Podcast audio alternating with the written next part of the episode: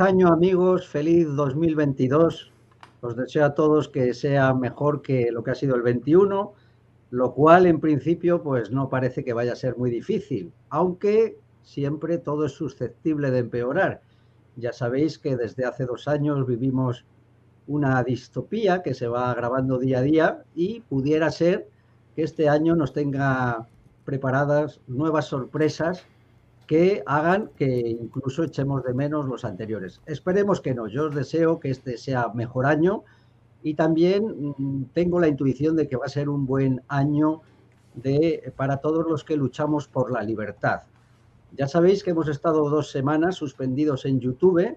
Nos tiraron el último debate que hicimos sobre Austria o la deriva totalitaria de las partitocracias europeas por razones absolutamente arbitrarias y desconocidas, porque allí no, no hablamos nada contra la OMS, ni contra vacunaciones, ni contra nada de esto, sino que nos limitamos a analizar las medidas que se estaban adoptando en Europa desde un punto de vista político y social.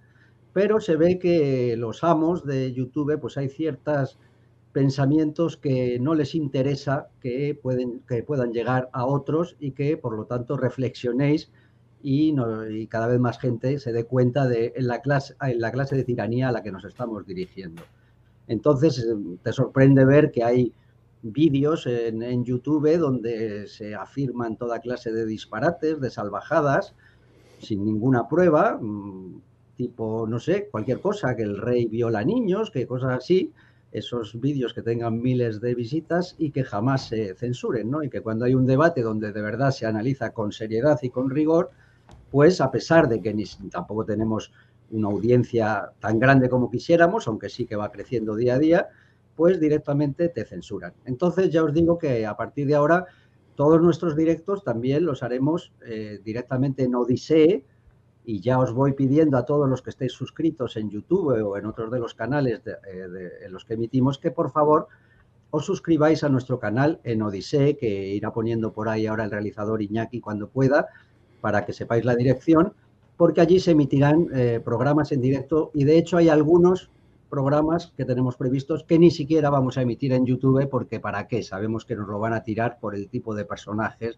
y de cuestiones que vamos a tratar y entonces directamente los haremos ahí.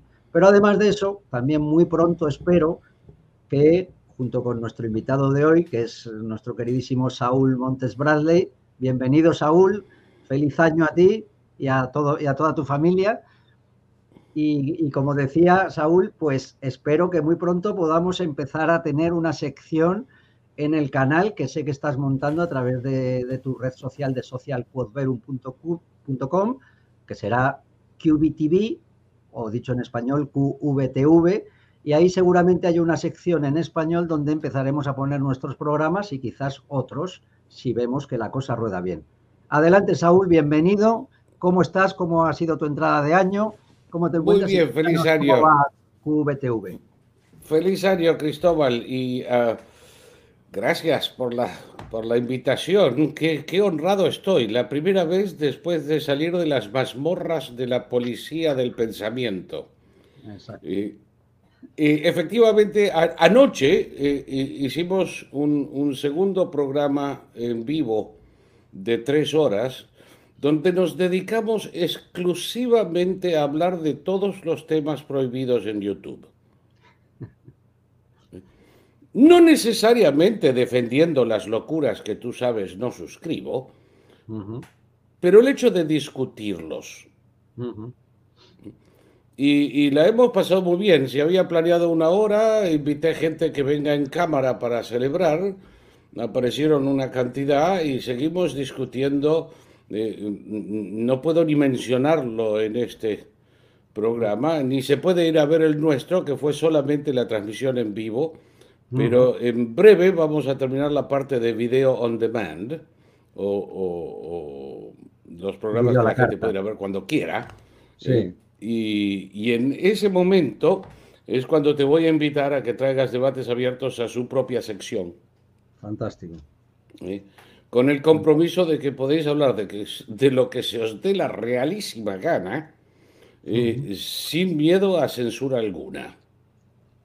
Fantástico, pues deseando que, deseando que empecemos con, ese nuevo canal lo anunciaremos, claro. Eh, y mientras tanto, pues ya os digo, podéis seguirnos aparte de aquí en, YouTube, ¿no? Donde hoy sí estamos emitiendo, pero para que os vayáis acostumbrando, por favor, os pido que os vayáis suscribiendo al canal de Odisee, donde además ya están puestos todos los programas que hemos hecho, incluyendo los cuatro que YouTube ha tenido eh, bueno, le ha dado la gana de, censurar, ¿no? Simplemente porque los temas que se trataban no, le gustaban.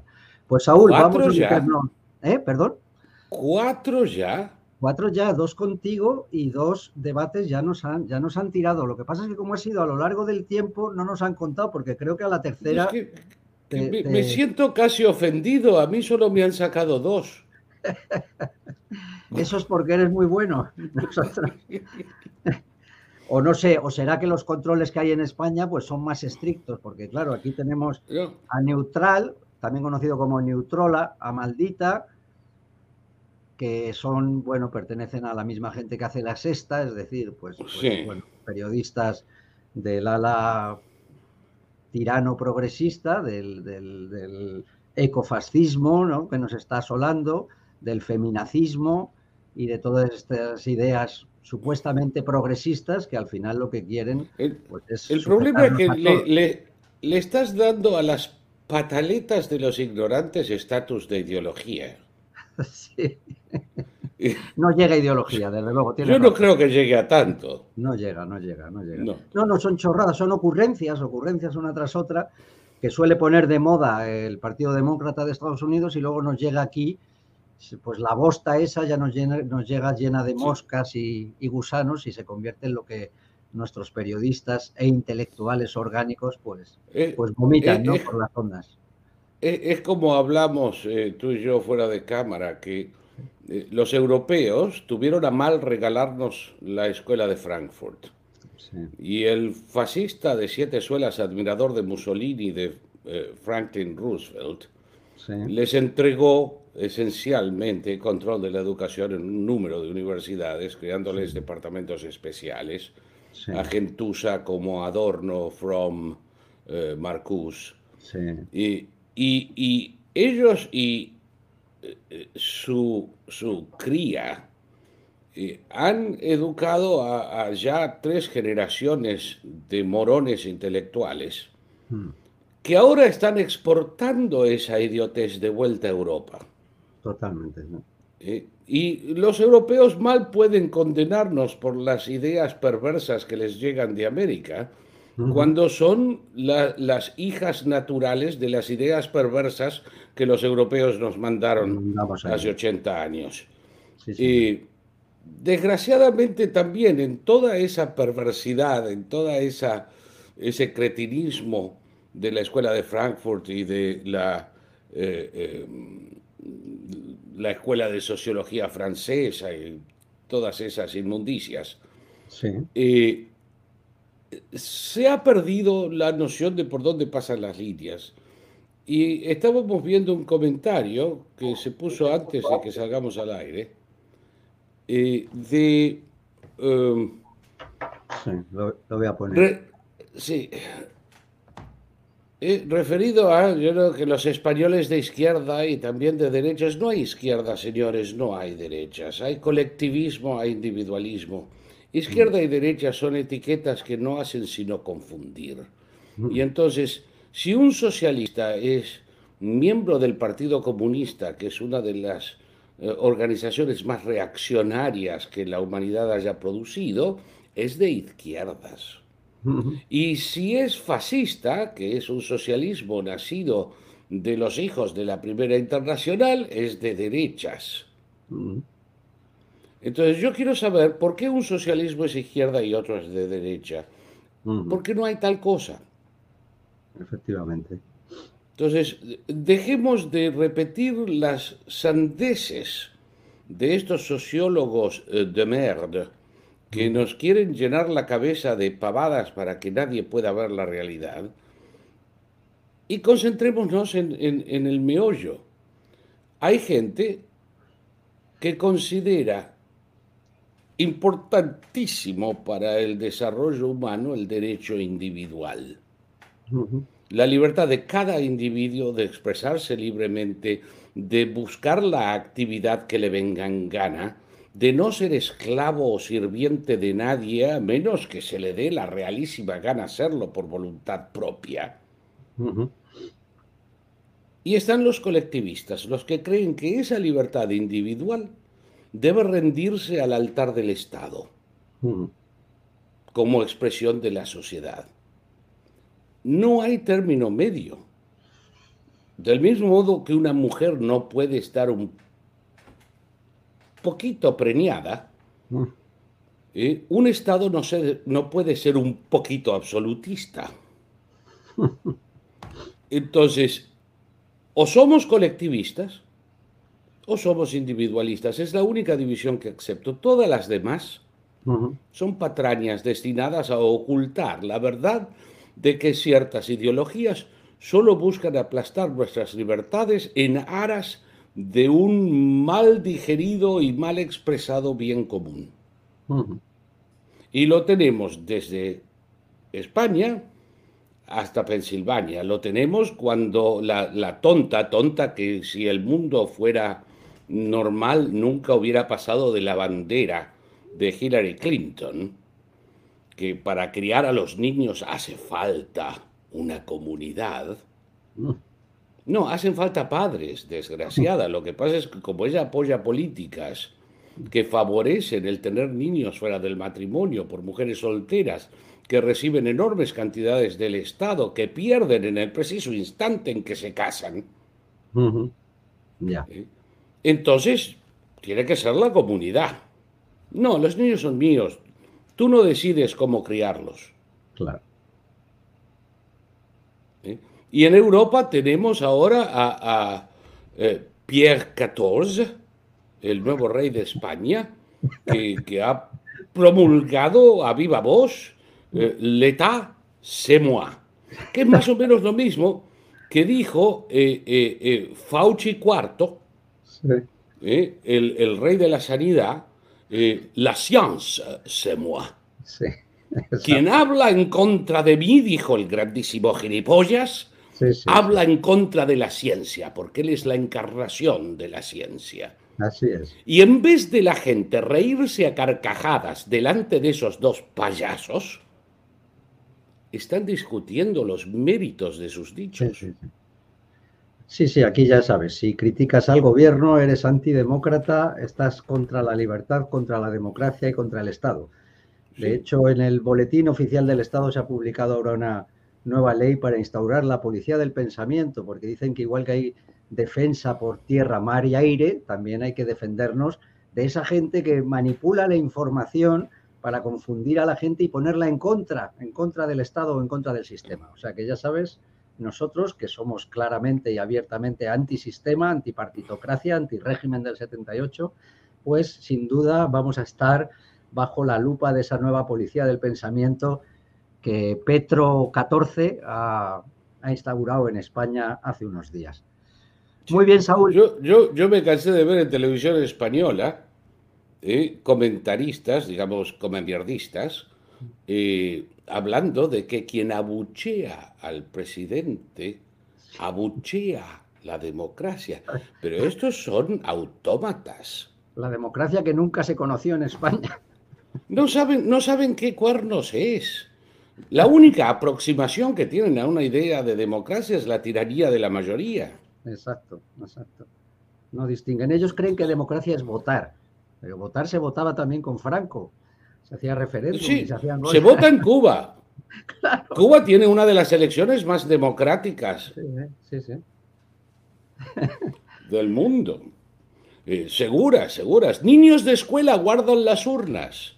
Eh, entre otras cosas porque hay un candidato de un partido y no hay ninguno que sea suficientemente imbécil como para irles en contra.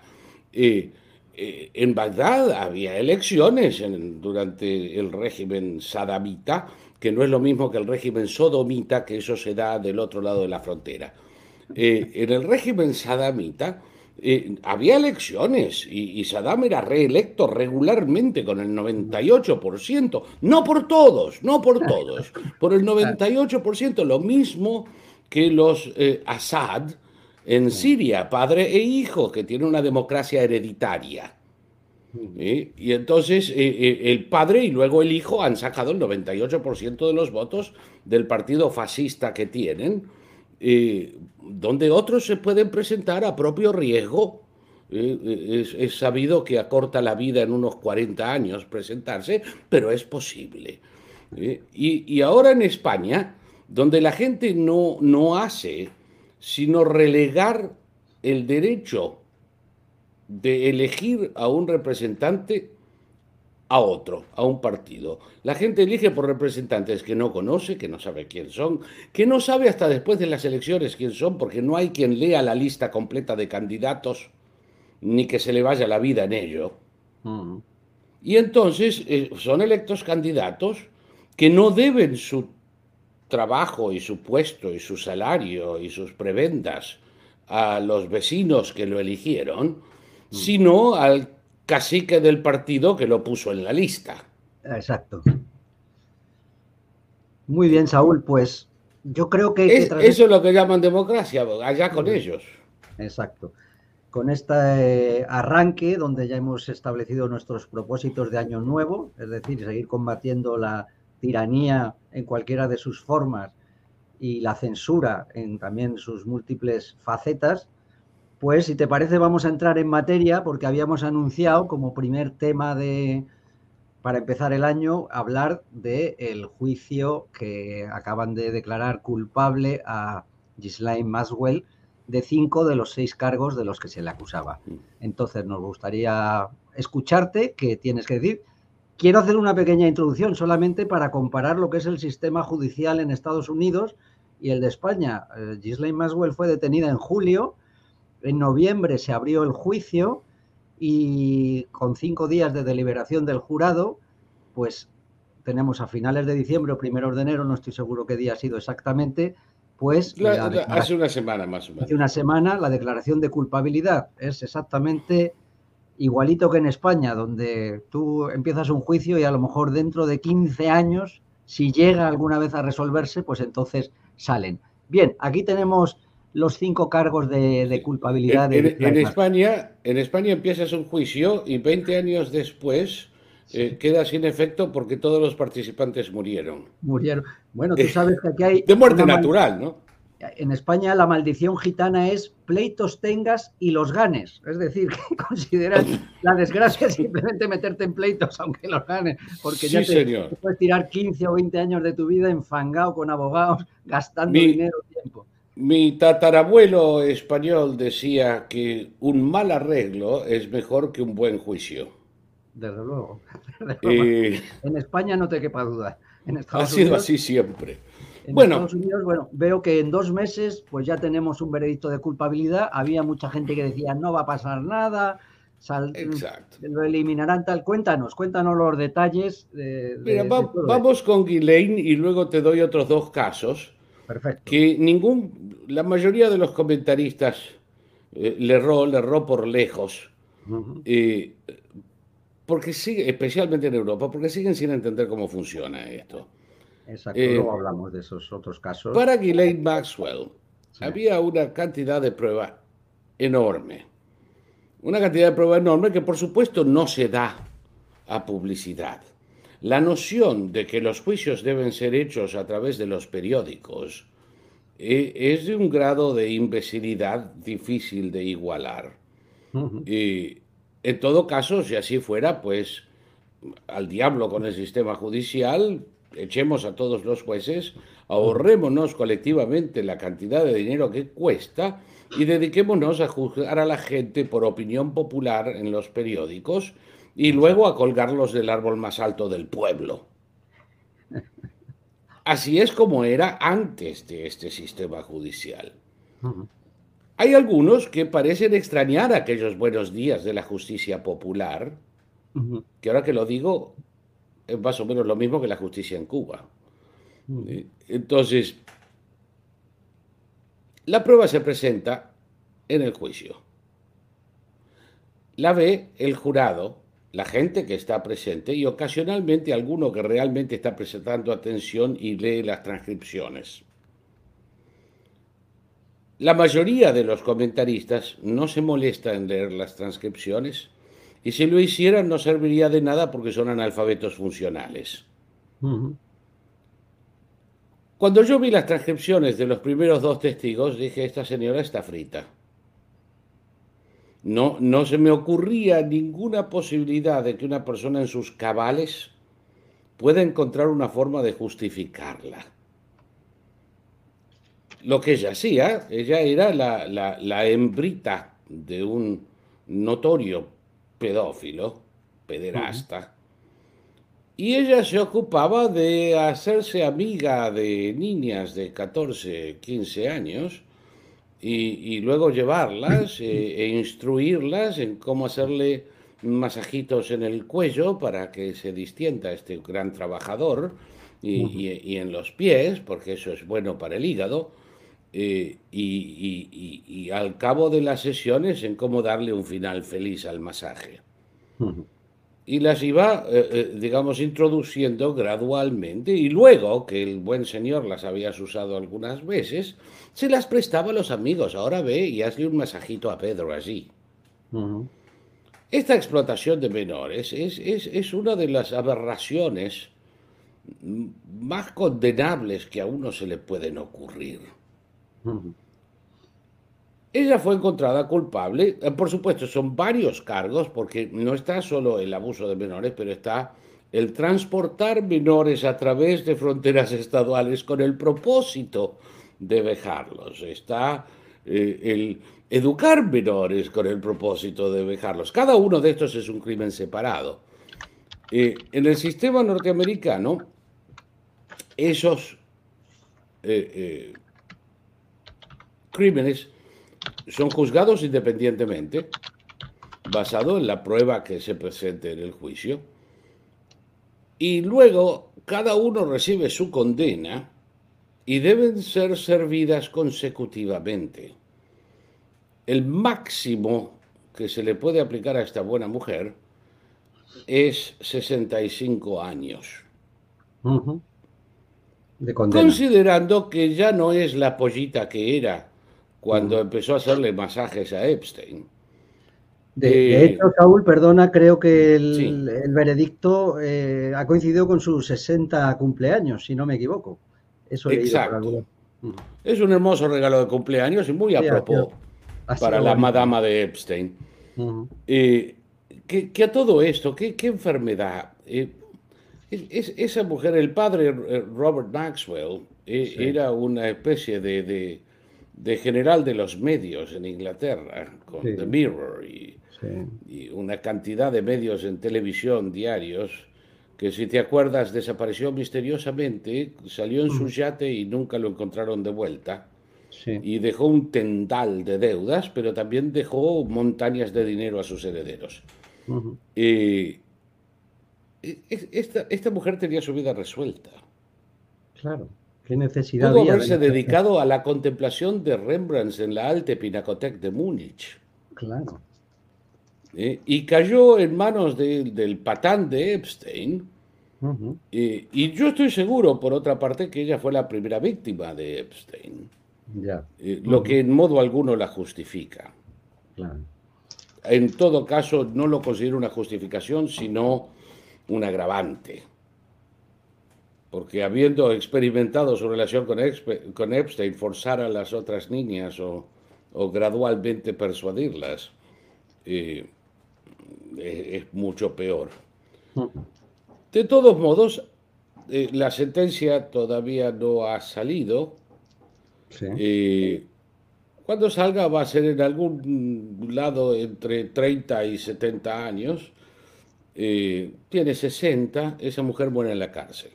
A diferencia de España, no puede ir de rodillas al juez y decir, oh, mea culpa, mea culpa, mea máxima culpa, y le reducen la sentencia al 50%. No puede renunciar a su derecho de apelar y, tener otra reducción de sentencia y todas esas gilipolladas del sistema español. Cuando sale la sentencia, si quiere apelar, que apele, pero ya empieza a cumplirla. Y para que la apelación proceda, sus abogados tendrán que probar que han habido errores de ley en el juicio.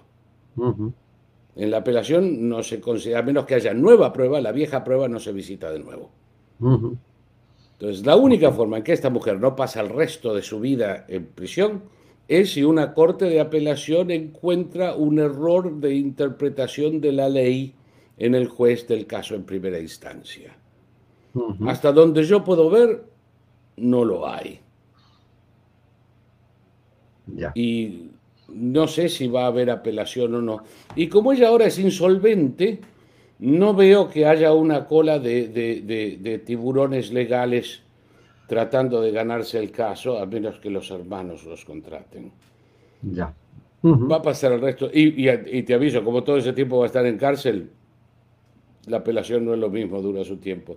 Esta mujer muere en la cárcel. Muy bien. ¿Y crees que tras ella van a ir cayendo otros? Porque allí han aparecido. Oh, no cabe ninguna duda. Hay nombres muy, bueno, muy importantes. Tenemos nada más y nada menos que al príncipe Andrés, Andrew, de Gran Bretaña, mm, que ha salido como uno de los contactos, uno de los posibles beneficiarios uh. de esas jovencitas. Eh, se habla de Bill Clinton, Y no sabe cómo más cuánto más va a salir. Claro, claro. Porque entrada la sentencia en el caso de, de, Ghislaine Maxwell, sí.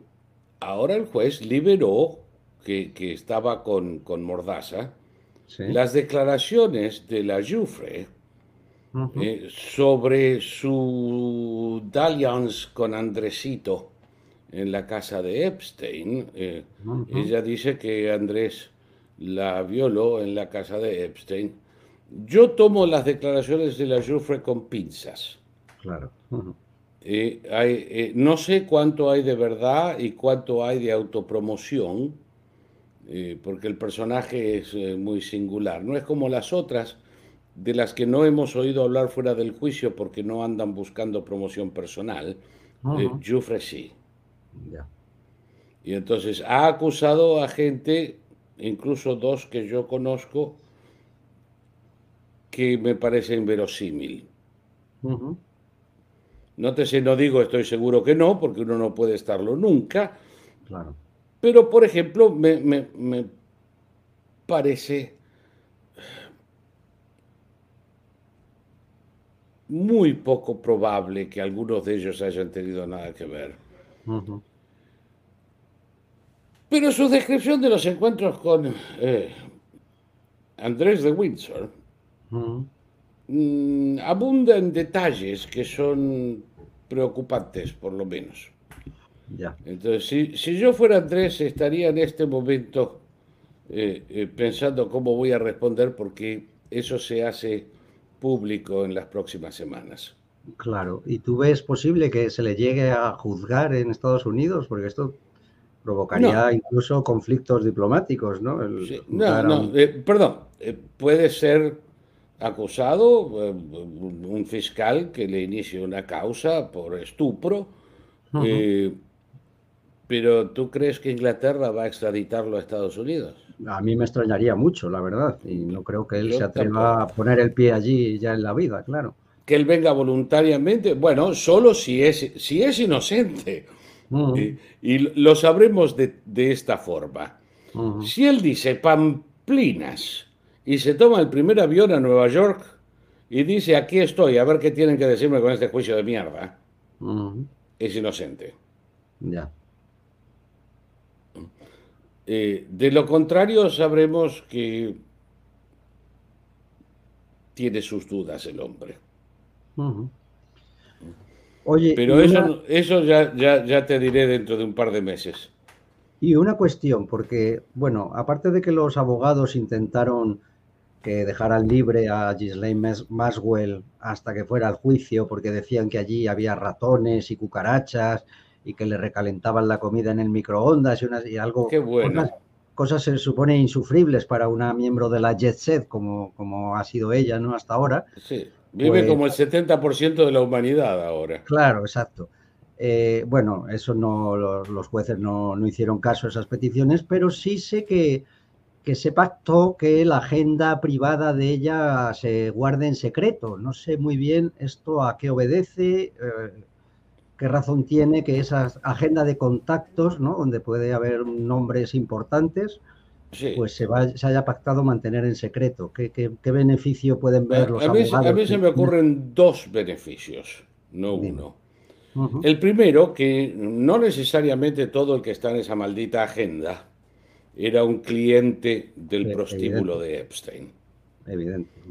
Eh, pero la presencia del nombre en la agenda eh, llevará a mucha gente a pensar que lo era. Entonces, la protección del inocente yo creo que debe ser eh, prioritaria en todos casos. Y poner a gente que no ha cometido delito alguno, que no ha, eh, eh, en modo alguno merece el, oprobio generalizado, eh, ponerlos en situación de ser sospechosos de estupro de menores, porque alguna vez le dieron el teléfono a, a esta mujer, me parece contraproducente, me parece mucho peor que el beneficio que uno pudiera encontrar de la liberación de los datos. El segundo es que si yo soy fiscal y estoy considerando presentar cargos a más gente, y estoy investigando y estoy juntando prueba, me, me, interesa informar de lo que tengo antes de presentar los cargos. Claro, mejor tenerlo secreto para, Claro, entonces, eh, bueno, esto se pone al costado. Por supuesto, es muy secreto, es muy secreto, pero cualquier fiscal lo puede consultar cuando se le dé la realísima gana. Sí, es secreto para el público, claro, no para un fiscal. Muy bien, Saúl, pues no sé si esto lo quieres enlazar, porque además nuestro programa anterior, que quedó suspendido, primero estuviste tú malo, luego me puse yo malo y luego ya nos ha venido la suspensión de YouTube y, y las navidades por medio, que hemos tenido cada uno nuestras cuestiones familiares que atender, pues se nos quedó pendiente aquel famoso juicio tan polémico de Kyle Rittenhouse. Y yo creo que lo que ibas a enlazar con este tema judicial mm, tiene que ver, ¿no? Con el juicio de Kyle Rittenhouse. Tiene que ver. Pues, eh, como, toda la gente, como, como toda la gente que, que, no conoce el sistema o no piensa o las dos cosas, eh, vaticinaba que no iba a pasar nada, que la que la Maxwell era una mujer muy rica y muy poderosa con amigos en lugares de alto poder y por lo tanto no se iba a hacer nada contra ella y ahí está la gilipollas con cinco cargos condenada. Eh, tanto no le valieron sus relaciones. Luego, en el caso de Rittenhouse, tuvimos que escuchar durante meses, parece mentira que haya sido tan poco tiempo, eh, de nuevo, todo el proceso de investigación, eh, eh, gran jurado, juicio, duró menos de un año. Pero parecía una eternidad, con todos los medios constantemente hablando. Que si el racismo, que si no el racismo. Que van a juzgar a este racista que atacó una manifestación de Black Lives Matter. mentira por parte doble, ni él atacó a nadie, ni, Black, ni, fue un ataque contra Black Lives Matter. Lo que salió del juicio es que él actuó en defensa propia contra tres tunantes blancos como la leche. Uno, otro pederasta que parece ser el deporte de los tiempos, con condenas por, por haber abusado analmente de un niño de nueve años eh, graduado de las penitenciarías de máxima seguridad del país. Otro, un tío que estaba esperando juicio por haber golpeado a una mujer y, haberla dejado hecha polvo. Y otro más que ahora ya ni me acuerdo qué felonía, pero era más de una. Entonces esos tres felones que estaban aprovechando la volteada de la, de la manifestación pacífica, que nunca lo son, lo vieron a este mocoso y el primero trató de acercarse para sacarle el arma. Llegó a tomar el arma y recibió un tiro en la mano. Ese es el único que sobrevivió. Otro trató de atacarlo golpeándolo con una patineta. Y por supuesto hay que les dicen es abuso de defensa. Una patineta nunca mató a nadie. Y al otro día salió en todos los diarios de un pobre tío que había sido muerto a golpes de patineta en la cabeza. Parece que con una patineta se puede matar a alguien. Con una silla también, con cualquier objeto contundente que embromar. Y el tercero eh, se le abalanzó al grito de dame ese arma y el bueno de Rittenhouse se la dio en partes. Eh, primero le dio un pedacito de plomo más o menos así, y le iba a dar el resto, pero ya no pudo. Al jurado no le llevó mucho tiempo determinar que Rittenhouse actuó en defensa propia, que su vida estaba en peligro. Y para cualquiera que vea los videos, claro, hay vídeos no, cabe, no cabe duda.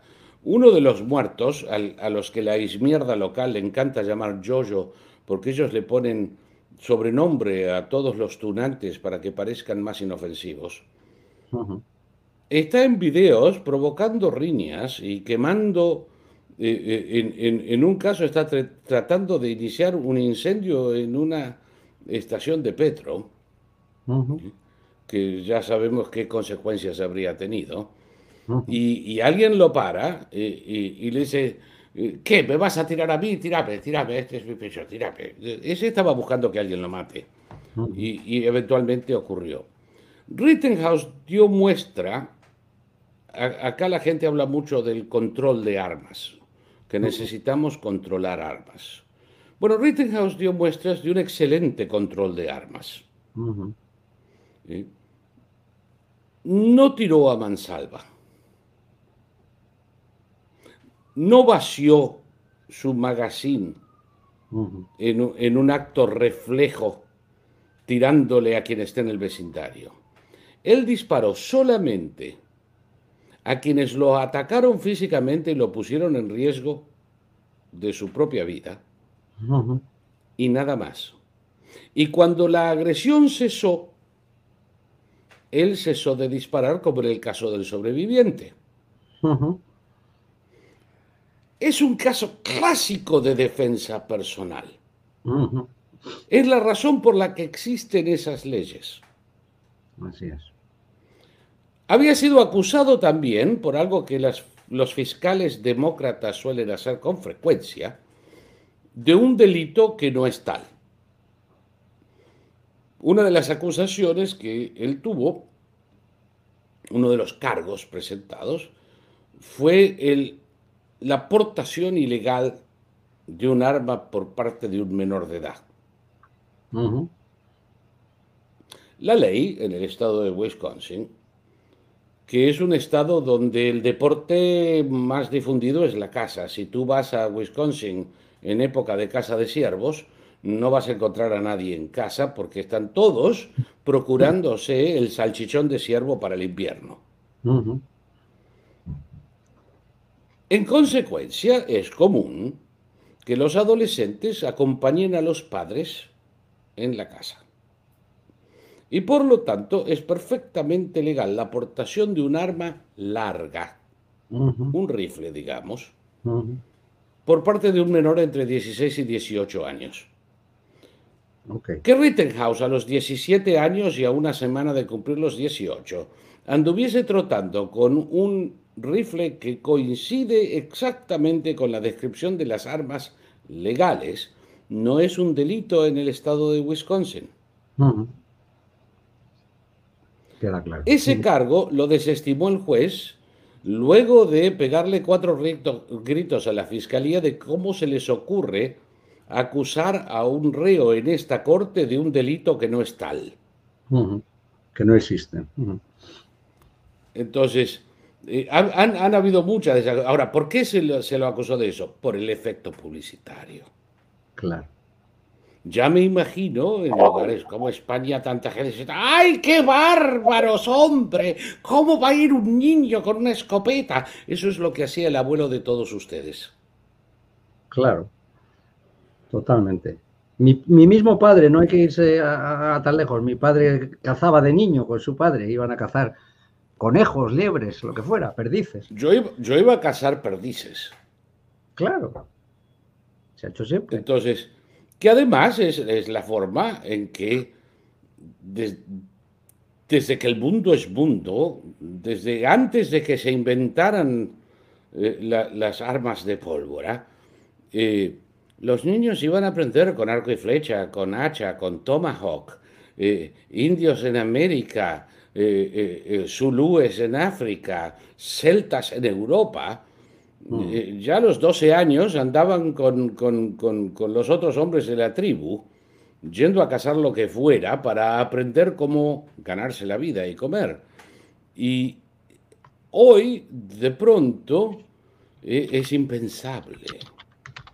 Eso es una especie de reblandecimiento general de la población. Y por supuesto, quien aprende a cazar de joven y aprende a manejar las armas y aprende a respetarlas, las usa con responsabilidad de adulto.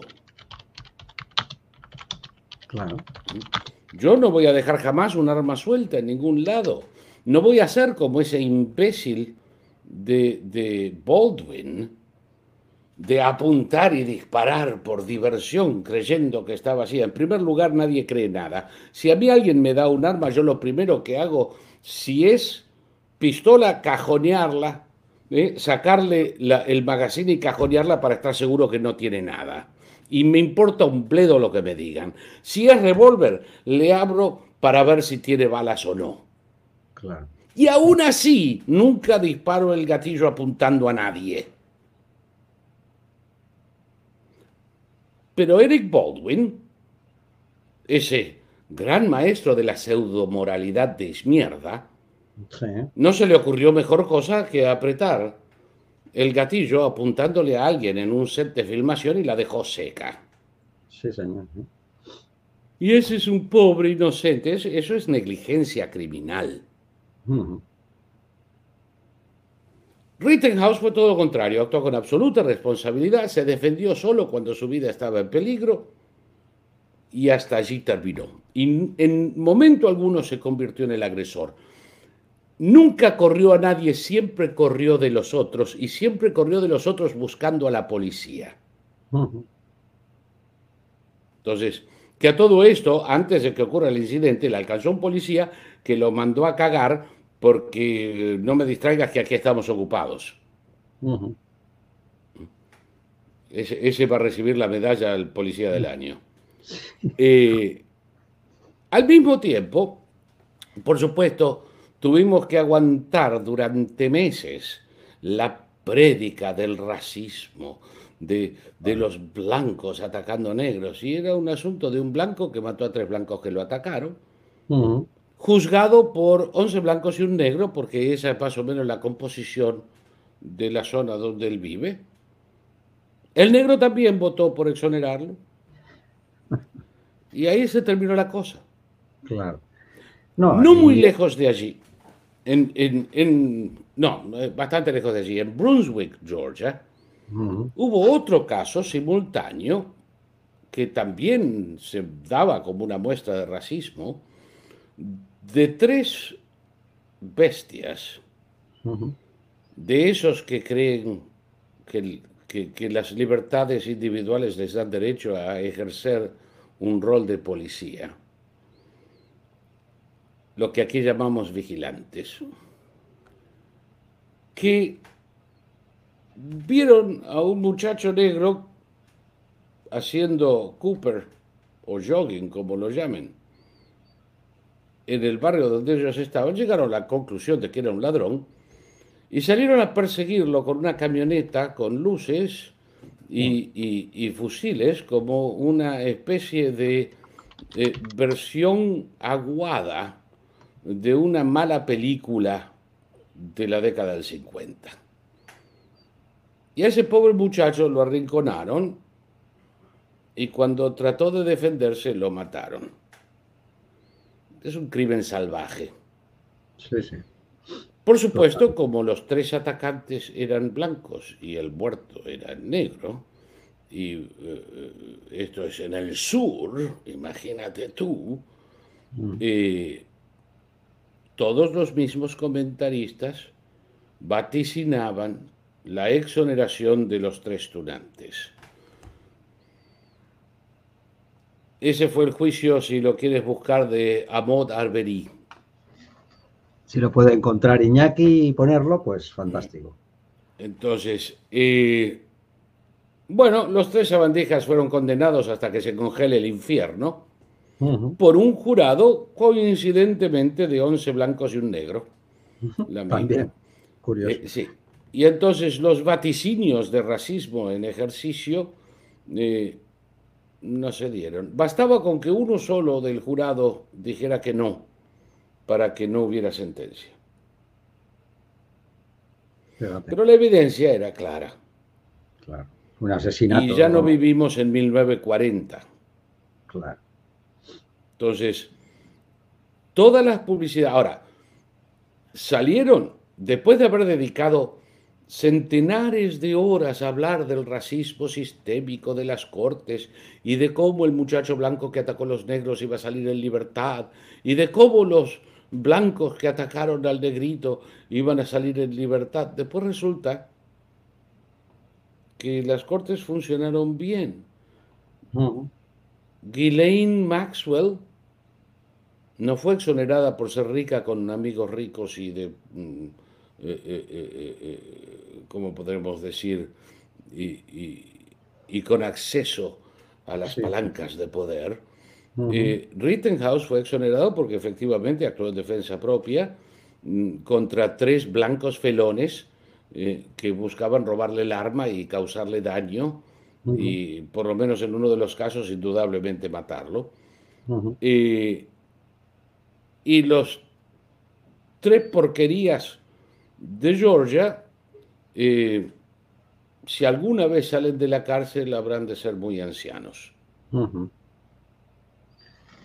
yo quiero saber dónde está el racismo sistémico. Claro, eso es justo lo contrario de lo que aquí han venido titulando los medios, que también dieron bastante la matraca con el escandaloso racismo institucional y judicial de los Estados Unidos a raíz del caso de Kyle Rittenhouse, ¿no? Eh, del otro caso, la verdad, ni se ha oído hablar aquí en España, porque claro, evidentemente quedaría muy mal parados esos argumentos del racismo mm. institucional en Estados Unidos. Entonces, yo te lo he oído a ti porque ya, lo había, ya me lo comentaste un día que hablamos, pero aquí no he visto noticia alguna sobre, sobre ese juicio, ¿no? que seguramente haya sido bastante mediático también.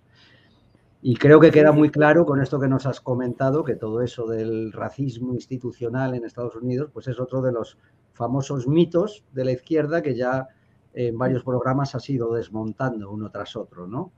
Así que... Sí, sí, sí. Y, de paso, qué horrible. Ahí, está mostrando Iñaki. ahí está el caso de, qué, qué, horrible ese pobre muchacho. Fíjate, tiene cara de, de, majísimo el chaval. Ser, ser perseguido, eh, todas las referencias eran de un buen muchacho, buen estudiante.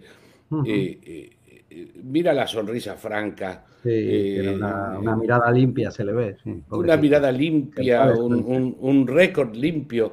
Pero imagínate el horror de pasar los, últimos minutos de tu vida corriendo de tres salvajes que te están cazando como a un jabalí. Sí, sí, lo que es un linchamiento de esos que veíamos en las películas eh, del oeste y en las películas también sobre el Ku Klux Klan y cosas así, o sea, un, linchamiento. Uh, si, fuera yo el juez, ah, no les daba la pena de muerte porque eso es un, un eh, ¿cómo podríamos decir? Un acto de clemencia comparado al futuro que yo les hubiera reservado a esos degenerados. Eh, pero ahí está, tú ves, el, el sistema funcionó correctamente en los tres juicios que estamos hablando. Lo que no quiere decir que nunca haya errores. Claro. A veces los hay. A, veces hay como eh, eh, basta ser un, fiscal demócrata en California eh, para encontrarse con los hermanos Menéndez que ultimaron a los padres de un escopetazo por la espalda y dijeron, pues sí, le dimos un escopetazo por la espalda y, el, imbécil del fiscal no consiguió una condena. Y fue tan grotesco que, hasta el juez permitió un juicio nuevo. Entonces, claro, pero eso no lo hicieron por racistas, no lo hicieron, no, lo hicieron por incompetentes. ¿Mm? El, hijo de, ese gilipollas es ahora el alcalde de Los Ángeles y está llevando la incompetencia a la estratosfera. Em, decir que no hay racismo sistémico no es decir que no hay racistas. Claro, evidente. Gente racista hay en todas partes, aquí en España. Siempre lo sabrá. Allá con ellos. Son una minoría absurda. Cuando hablan aquí, los demócratas les encanta hablar de los supremacistas blancos, por oposición a los salvajes de Antifa y BLM, que destruyeron algo así como 12 ciudades, causaron 49 muertos, incluyendo 29 policías, y causaron miles de millones de dólares en daños eh, en junio, julio y agosto del año anterior. Y entonces, para contrarrestar la existencia de ese terrorismo demócrata, que no es otra cosa, ellos hablan de los supremacistas blancos. Mira, eh, todos los que hay en el país entran en este piso. Búscalos, a ver si los encuentras. Va a haber una organización de cuatro en Wisconsin, otra organización de ocho en Montana. Cuando los mm. pones todos juntos, no hay ni 200 y son unos muertos de hambre, incapaces de conseguir qué comer para esta noche. No una organización. Pero, hay más de los que parece, porque yo diría que esos demócratas o esos miembros de Black Lives Matter, que son blancos, y cuando un negro le recrimina su actitud, le dicen que no es un verdadero negro, yo diría que esos son los supremacistas, ¿no? Esos... Bueno, podemos ir a eso. Tienes razón, y tienes tanta razón que los demócratas finalmente han conseguido reinstaurar la segregación racial 50 años después que consiguiéramos eliminarla. Y entonces tienes en, en, las universidades woke todos esos genios herederos de la escuela de Frankfurt dominados por sociotardos demócratas dormitorios para negros, para que se sientan bien entre los suyos. Graduaciones para negros, para que se sientan bien entre los suyos. Hay un canal de televisión que se llama eh, Black Entertainment Television, que tiene solo programas hechos por y con negros para una audiencia negra para que estén entre los suyos. Y no se sientan mal y amenazados porque la heroína de la película puede ser, digamos, China. Mm. En el Congreso tenemos el, caucus eh, o la Asociación de Congresistas Negros para sentirse bien entre los suyos. Y te puedo dar centenas de ejemplos. Pero francamente, cuando una universidad... Ah, las universidades dan especial puntaje a los negros. Eh, ¿Hay universidades solo para negros? Claro.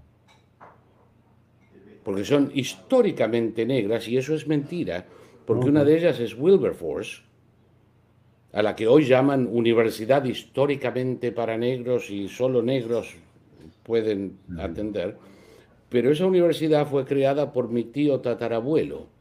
Ah, y sus primeros dos alumnos fueron sus hijos. Y no fue una universidad para negros, fue una universidad que admitía negros, la primera del país. Bravo por tu tío. Entonces, lo que él veía como un futuro integrado,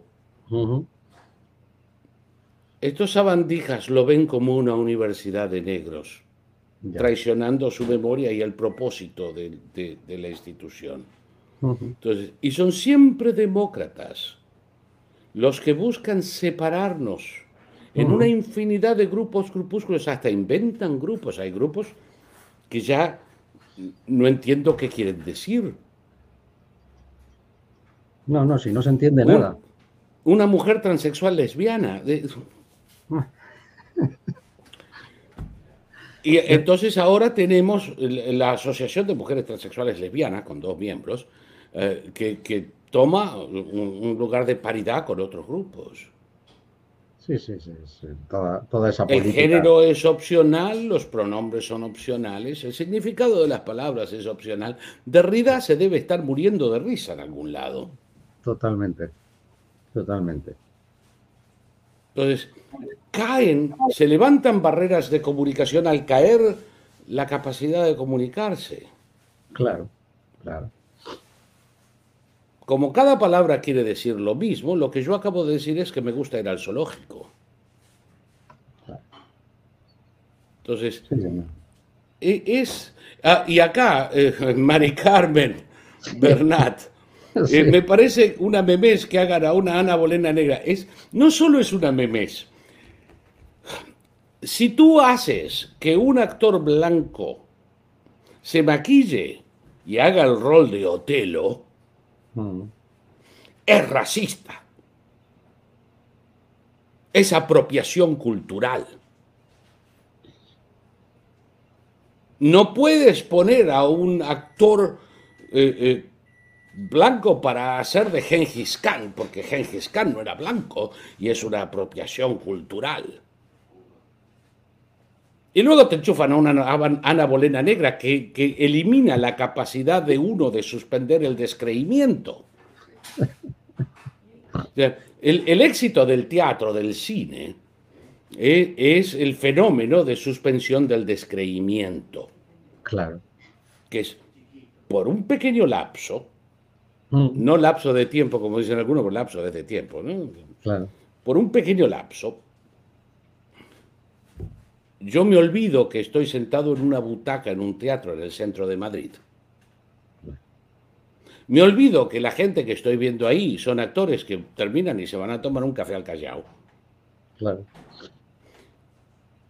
Suspendo mi descreimiento y me dejo embaucar con la noción de que estoy viendo a Julio César.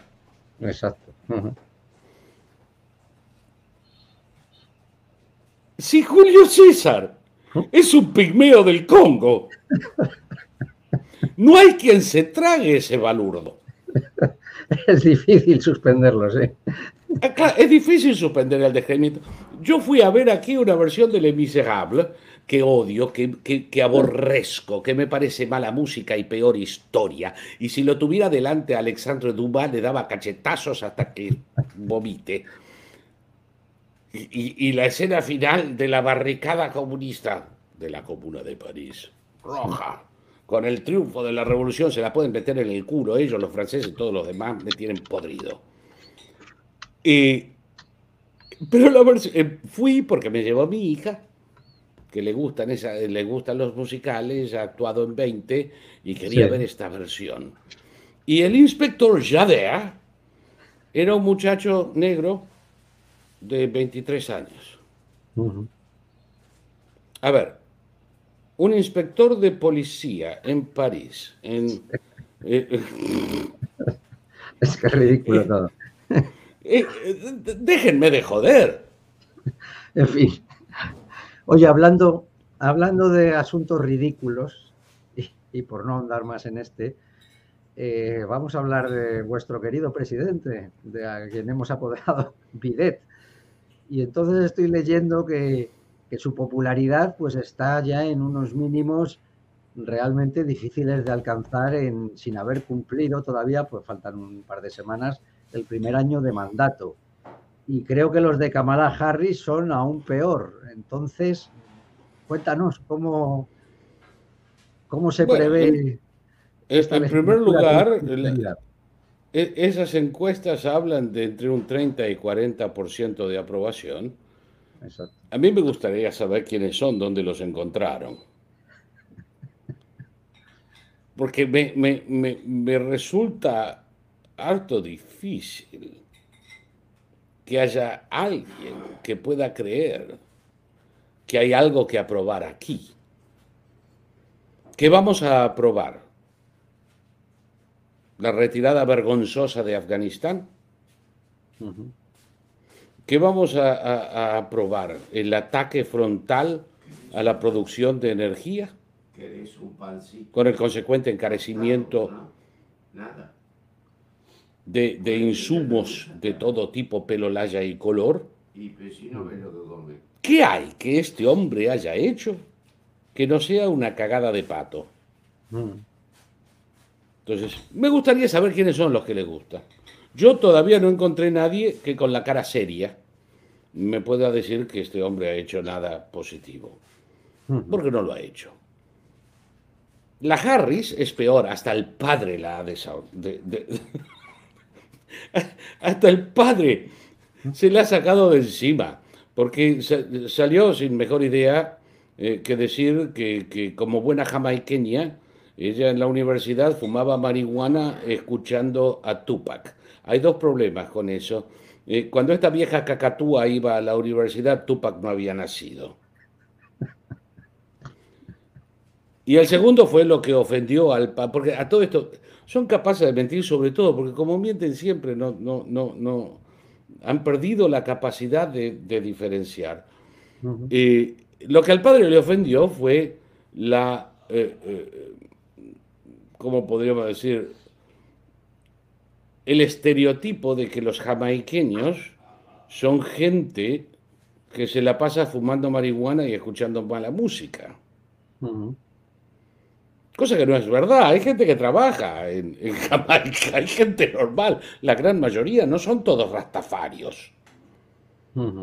Y entonces el padre, que es un abogado jamaiquino, eh, persona respetable, que todavía no sabe dónde se equivocó con, esta tonta, eh, que le salió la hija eh, mala y puta y todavía no entiende por qué. Eh, salió a criticarla y que de ningún modo, ¿cómo se le ocurre mantener vivo el estereotipo danino de los jamaiqueños? Así que ni el padre la quiere. Madre mía. No consigue mantener personal. Periódicamente leemos que el último asesor o asesora o secretario se fue dando un portazo y diciendo cosas irreproducibles hasta por mí, que no le tengo miedo a las palabras. ¿Eh? Porque es mala, tiránica. Toma el crédito de los otros, no da ninguno. Si hay una cagada es culpa tuya, si hay un éxito es mío. Eh, como técnica de gerenciamiento, eh, deja mucho que desear. Eh, lo único que tiene menos popularidad que Harris en el país son las enemas de Vario. Entonces, por otro lado, eso no quiere decir cosa alguna. Ya.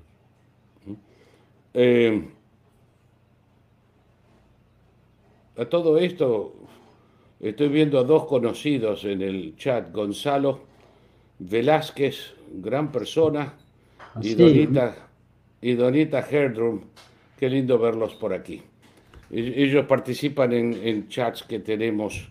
Eh, Donita estuvo participando en el programa de ayer en Cuervero. Pues bienvenidos a eh, todos y, además que muchos nos están felicitando el año nosotros lo hemos felicitado al principio, pero aprovechamos ahora para los que se han ido incorporando, pues felicitaros a todos y, desearos. Me, me encanta verlos aquí, me encanta verlos aquí. Hay, muchos y, dando bienvenida, y fíjate que hay incluso uno que dice, eh, mira, dice Cristóbal, empiezas fuerte el 22 trayendo a Saúl, sí, queríamos empezar fuerte, y después se ve que piensa que tienes dones proféticos porque a continuación Dice, Saúl, predice algo como cuando acertaste con Afganistán. Bueno, ahora en un ratito. Como que es lo único con lo que ha acertado, hombre. Has eh, acertado también, también, perdón, eh, también me equivoco y cuando me equivoco, me equivoco feo. Claro, normal. Eh, Yo sabía, bueno, no, no lo puedo decir en YouTube. Cuando, cuando vengas a mi canal lo, lo hablamos. Eh, esa no la voy a decir, pero hay una que yo me equivoqué feo. Vale. Eh, pensé que iban a estar más alertas y no lo estuvieron. Eh, aquí hay algo. Ana Bolena Negra. Me, me, quedó aquí lo de la Ana Bolena Negra. Qué es que es tremendo. es? No, yo a lo, a lo, mejor para que puedas hacer alguna predicción, ya veremos. Sí, pues que, que, va a haber una película de Isabel la Católica China. No me digas, en serio. Sí, a, eso vamos, hombre. No me extrañaría. Eh, ya, te doy la previsión, te la voy a dar antes de que nos vayamos, pero aquí hay otra. Sí. Acá, este de Tutti Grappa. Eh, tutti Grappa. Ah, Ahí va. Esta es una de las cosas que a mí generalmente me enojan.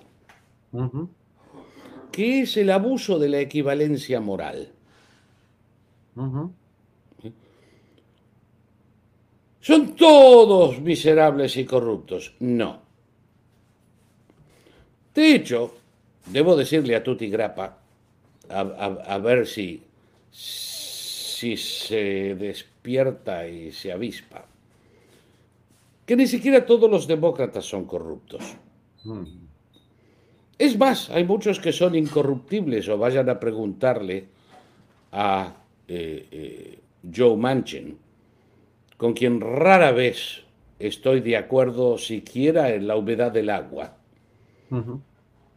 pero que ha dado muestras últimamente de una entereza y de una lealtad a sus ideas y a sus electores, eh, que es admirable. Eh, uno puede admirar a un oponente.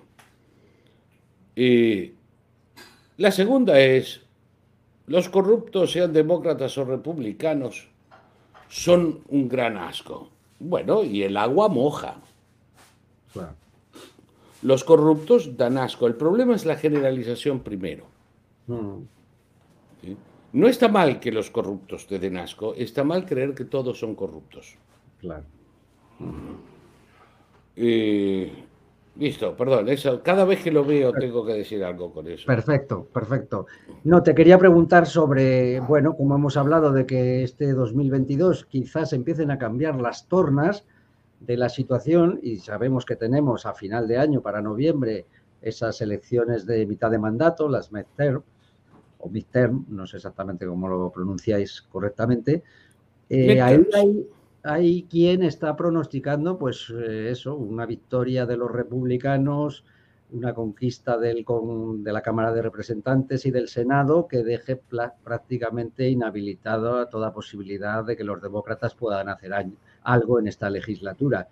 Por otro lado, parece que Trump, mm, aunque ya sabemos, ya nos dijiste que él va a esperar a esas elecciones de mitad de mandato para para decir eh, finalmente si se presenta o no, pero sí se le ve muy activo. Sé que dentro de unos días da, una entrevista, está haciendo mítines, está, ha publicado un libro, en fin, se le ve realmente activo y con un nivel de popularidad pues muy alto y con una capacidad de dirección del Partido Republicano donde no creo que nadie se atreva a chistarle.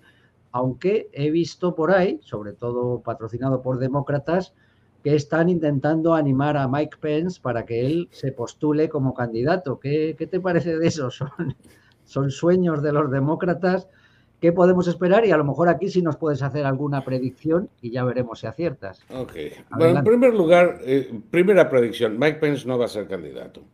Eh, aún si, si consiguen convencerlo y se presenta a la interna, Mike Pence tiene el, sex appeal de un masaje de próstata.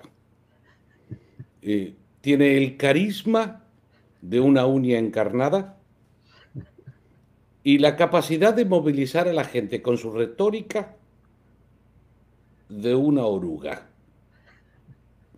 No hay ninguna posibilidad que ese pobre hombre pueda llegar muy lejos, aunque te confieso, me gusta, es una persona honesta, es un hombre derecho, eh, no sería mal presidente,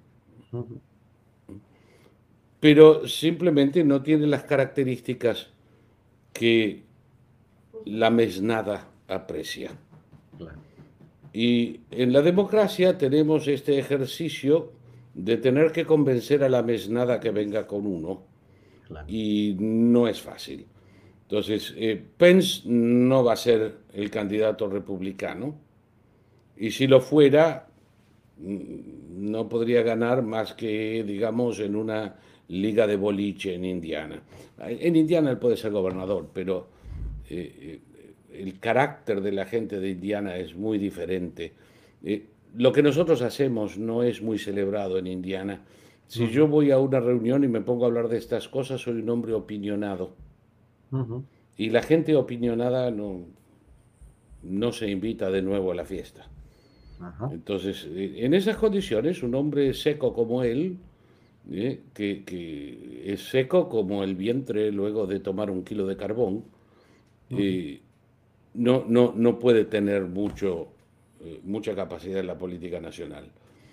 Em, sí, yo te anticipé que con los cambios que iba a haber en jurisdicciones como consecuencia del censo del 2020, eh, los demócratas iban a sufrir. Y sufrir sufrieron. Eh, han perdido esencialmente 10 jurisdicciones que les eran leales, eh, a cambio de por lo menos 9 creadas que van a ser republicanas. y todo esto tiene que ver con el éxodo, éxodo de, de proporciones bíblicas eh, que está viendo de estados dominados por demócratas a estados gobernados por eh, republicanos y no uso dominados y gobernados arbitrariamente. Eh, después de ese censo que por primera vez en su historia California perdió población y perdió un representante, y Nueva York perdió representantes, y Illinois, Massachusetts, y ganaron representantes Texas, Florida, Iowa. Eh, después de eso, en este año solamente, en este último año, 420 mil personas abandonaron California. 300 mil neoyorquinos le dijeron a a la Estatua de la Libertad. Cerca de un millón de personas en el 2020 abandonó los estados de controles sanitarios arbitrarios y severos y se fueron a Texas, Florida, Montana, Nuevo México, Arizona y a otra cosa mariposa. La gente vota con los pies. Entonces, no está bien decir que los demócratas van a perder control después de las elecciones de medio término, porque en realidad no lo tienen. Ya, ya no lo tienen. Creo que, ¿te acuerdas cuando yo te dije, han ganado la presidencia, pero tienen un empate en el Congreso y no van a poder pasar ninguna de las marranadas que quieren hacer? Porque siempre va a haber uno que los desierte y hace falta uno que los desierte para que no funcione. Eh, con la menor mayoría en la historia del país, que eran cinco y creo que ahora son tres, eh, en, el, en la sala de representantes, en diputados, y un empate en el Senado, que quiere decir que uno solo que no vaya con ellos y no tienen nada que hacer. Ellos necesitan los 50 que tienen más la vicepresidente para poder pasar algo en el Senado. Hasta ahora han pasado dos o tres cosillas con las que los republicanos estaban más o menos de acuerdo, pero las grandes marranadas del voto que universalice en todo el país eh, eh, el voto por correo, eso no pasó. Eh, el eliminar el filibuster para que convertamos al Senado en la tiranía de la mayoría no pasó ni va a pasar. esa, es, esa tontería mal llamada Build Back Better, un proyecto de ley que propone gastarse casi 4 trillones de dólares o en términos españoles, 4 mil billones de dólares. una cifra que hasta cuesta eh, rápidamente imaginar cuántos ceros tiene, eh, que no es nada más que una especie de, de, fondo de beneficencia propia para darle a sus amigos y, y, proponentes. Eh, tampoco pasó la Pelosi, que se ufanaba de nunca perder un voto porque siempre esperaba tenerlos, ya ha perdido tres y tiró la toalla. Eh, y, Schumer, que nunca ganó un voto, nunca lo ganará porque basta con que él le guste algo para que el resto diga yo con este no voy ni al baño. Eh, y tampoco pasó. Y no han podido hacer nada, que es una de las razones por las que muchos demócratas, especialmente los más miserables entre ellos, están con problemas con Biden porque no ha cumplido sus promesas electorales. Y no las ha cumplido porque no puede. Eh, se mandó esa orden ejecutiva para terminar con el programa de permanencia en México de los que recuestan, de los que solicitan asilo. y, ya van dos o tres veces que los juzgados se lo mandan de vuelta porque no puede, es ilegal. En este país no se gobierna por decreto. Qué, envidia. Eh, qué envidia, ¿no? entonces, eh, y, a, todo esto, lo de asilo, si me preguntan a mí, no se lo daba a nadie que no fuera mexicano. Porque para venir a pedir asilo aquí desde México, debes ser perseguido en México. Si eras perseguido en Guatemala y ahora estás en México, ya estás asilado, cabrón. Ya estás a salvo. Claro. Eh, y solamente en el último mes eh, eh, eh, hemos arrestado a gente en la frontera, todavía se hace en pequeñas cantidades, de 40 nacionalidades. Han entrado desde enero gente de 160 países pidiendo asilo. Y desde su lugar de origen han pasado en algunos casos por siete u ocho países. ¿Por qué no se van a leer los demócratas la Convención de Refugiados para entender qué cuernos es un, un tío con derecho a asilo? Así es. No el que ha pasado por cuatro países, lo mismo pasa en España. Si alguien viene huyendo de Senegal y se camina todo Marruecos para llegar a, a la patera que lo lleva a España, pues ya no está escapando de Senegal. Así es. Entonces, esto es un problema que, la izquierda europea y americana explota, que el Vaticano impulsa con la pastoral del migrante y toda esa patraña de que la migración es un derecho humano y no debemos oponernos a ella, Toda esta virtual invasión pacífica está financiado por caridades católicas aquí. Y entonces yo quiero saber cuántos de los fieles que ponen su dinero son conscientes que está siendo usado para esto. Creo que ninguno. Pocos, pocos desde luego. y a los católicos que nos estén viendo, Infórmense. Vean qué es lo que está haciendo la pastoral del migrante en América y el mundo. Vean qué es lo que están haciendo con los eh, hostales o que ellos llaman casas del migrante. ¿Cómo le pagan a gente para que vaya a Europa y a Estados Unidos? Cómo los indoctrinan permanentemente que deben hacerlo, que es su derecho, que ellos tienen derecho a vivir mejor en el país de otro. Y que me digan cuántos de los feligreses están de acuerdo con eso. Eso es. Esto no es una cuestión religiosa. No, no, en absoluto. ¿Eh? Si lo fuera, yo me abstendría de hablar de ello. Claro. ¿Qué ¿Qué dicen? 22 médicos. Sí, te decía que no pierdas el sentido del humor y te dice, vuelva a Twitter, por favor, le echamos de menos. Un saludo. Ay, mi querido amigo, eh, le agradezco mucho, le agradezco mucho. Yo, el humor, voy a perder la vida antes que el humor. Eh, y este año del 22, más que nunca, hay que verlo con humor porque, eh, francamente, las... ¿has visto lo que está pasando en, en Xi'an, en China? No, no caigo ahora, no sé si...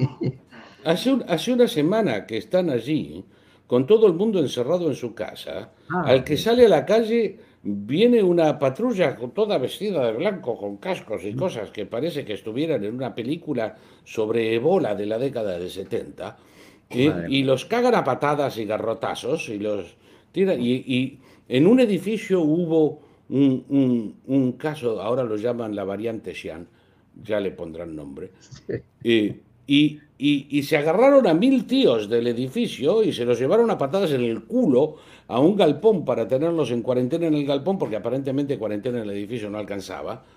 Y, y tienen gente que yo no sé, así vestida de astronauta, eh, que van a llevarle eh, eh, sopitas instantáneas para que no se mueran.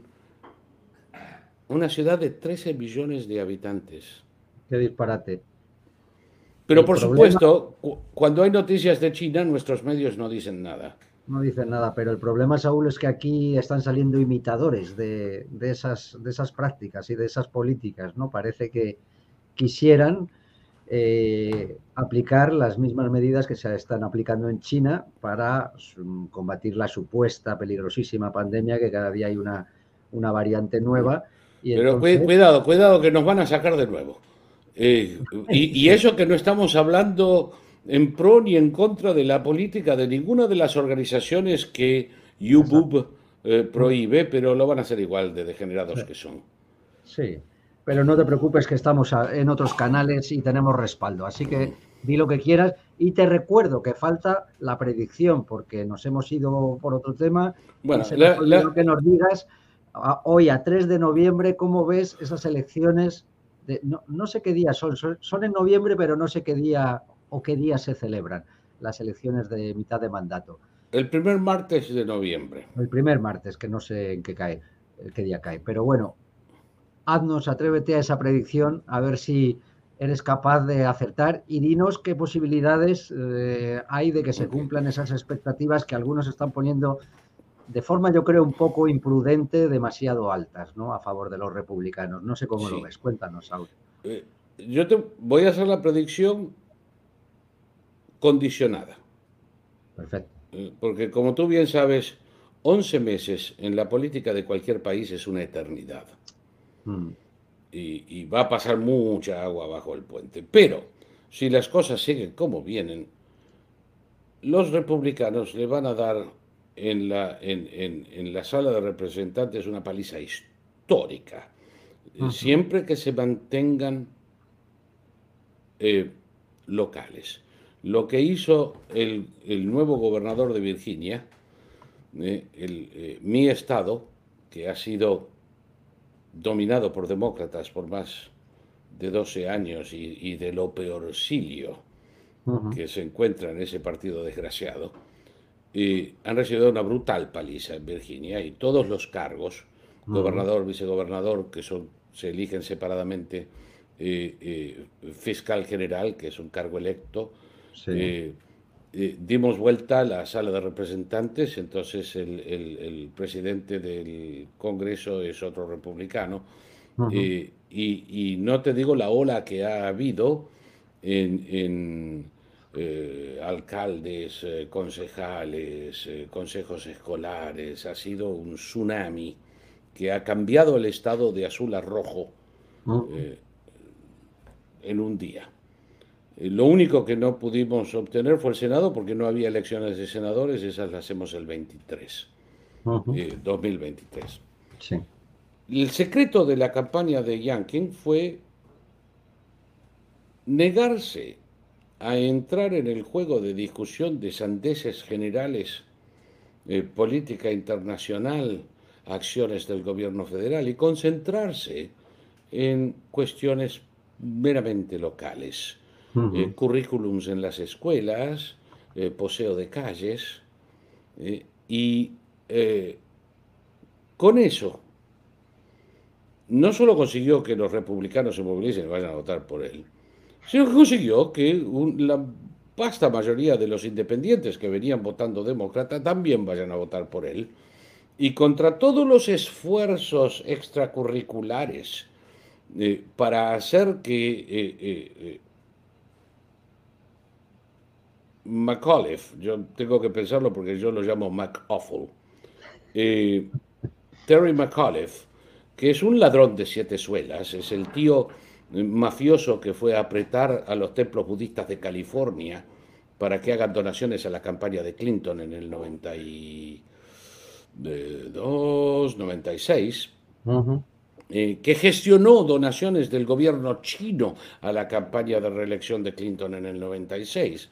Eh, es un felón, es una porquería, que en tanto gobernador de Virginia en una gobernación anterior, eh, le abrió la puerta de, la casa del gobernador y del gobierno estadual a la hermandad musulmana, nombrando al presidente de la hermandad musulmana como jefe de eh, vinculación del gobierno con la comunidad musulmana.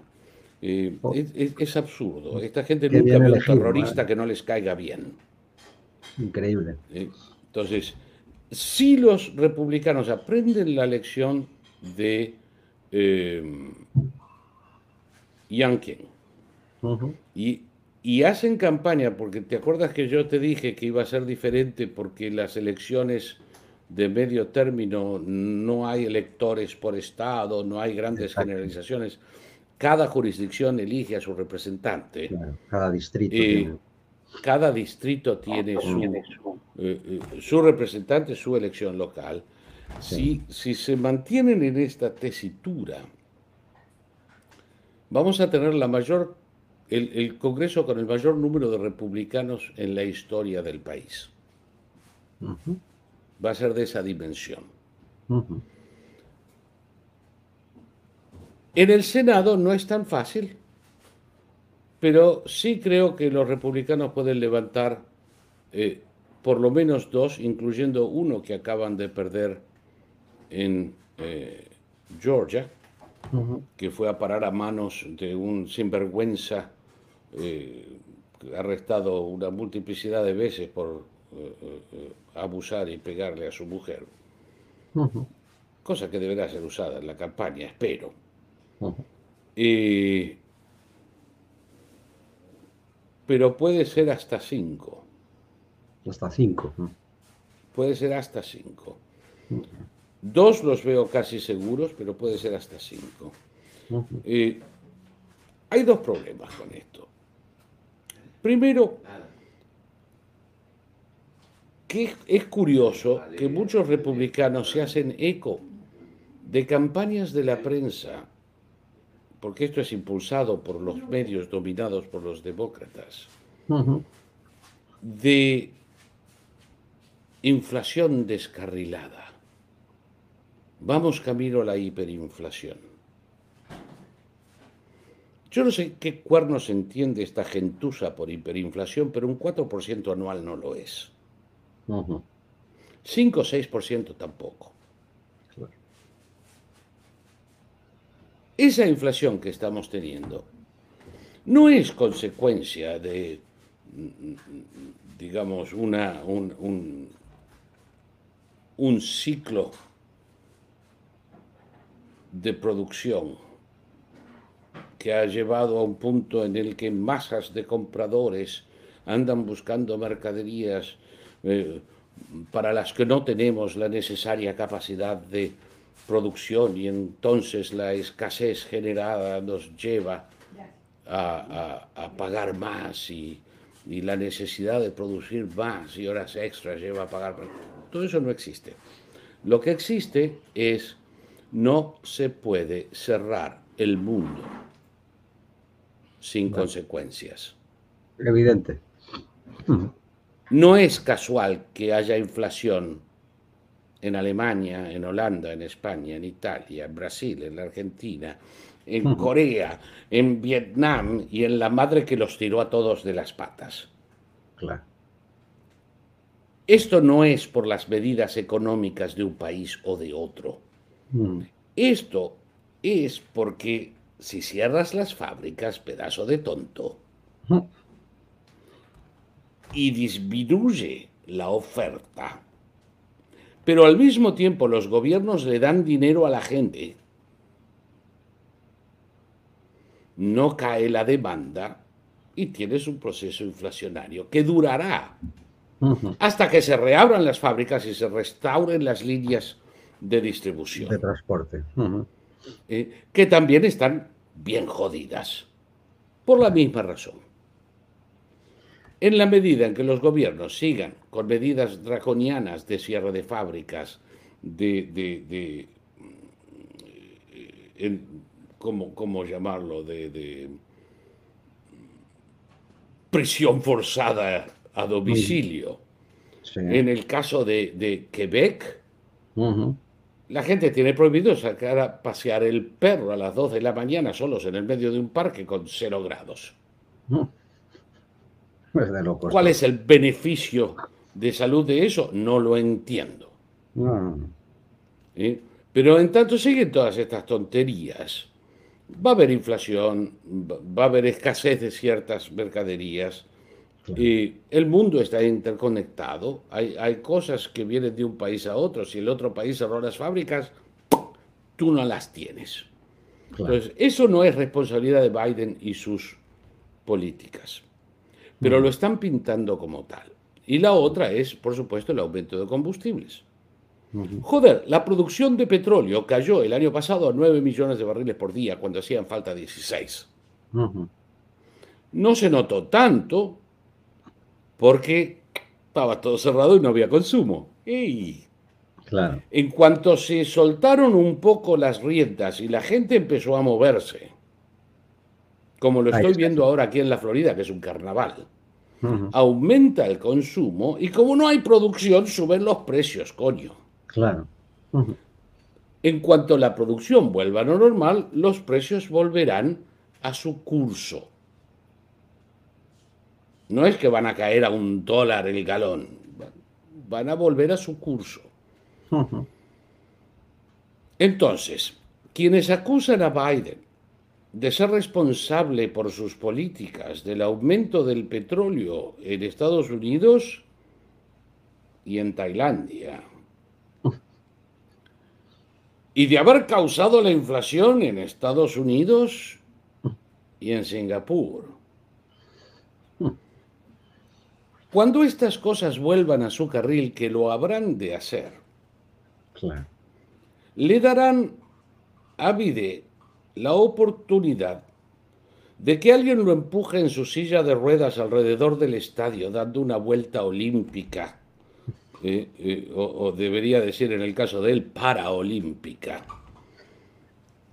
y clamando victoria sobre el fantasma de la inflación y el monstruo del precio de los combustibles, lo que hará que mucha gente nunca se debe subestimar la idiotez del público. Claro.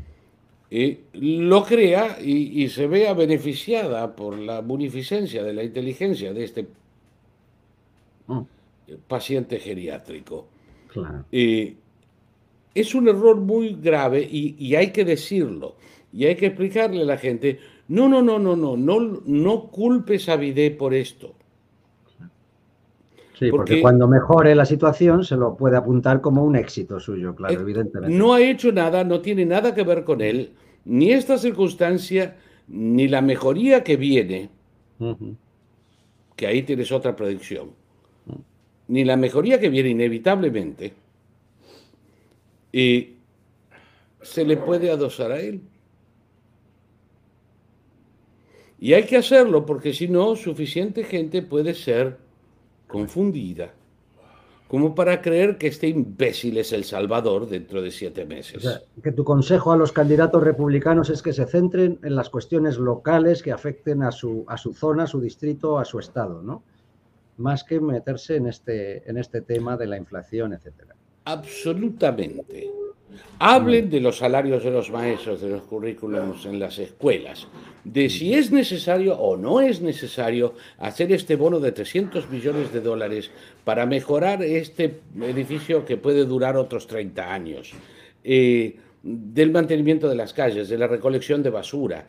Eh, hablen de las Y en el caso de la selección de, porque las elecciones no son solo para el Congreso eh, federal, eh, lo son también, en muchos casos, para las legislaturas estaduales, para, ciudades, para gobernadores.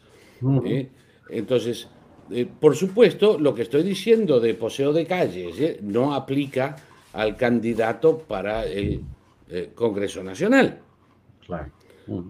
Pero en ese caso sí aplica la necesidad de que ese tío vaya al Congreso Nacional a defender los intereses de esta comunidad.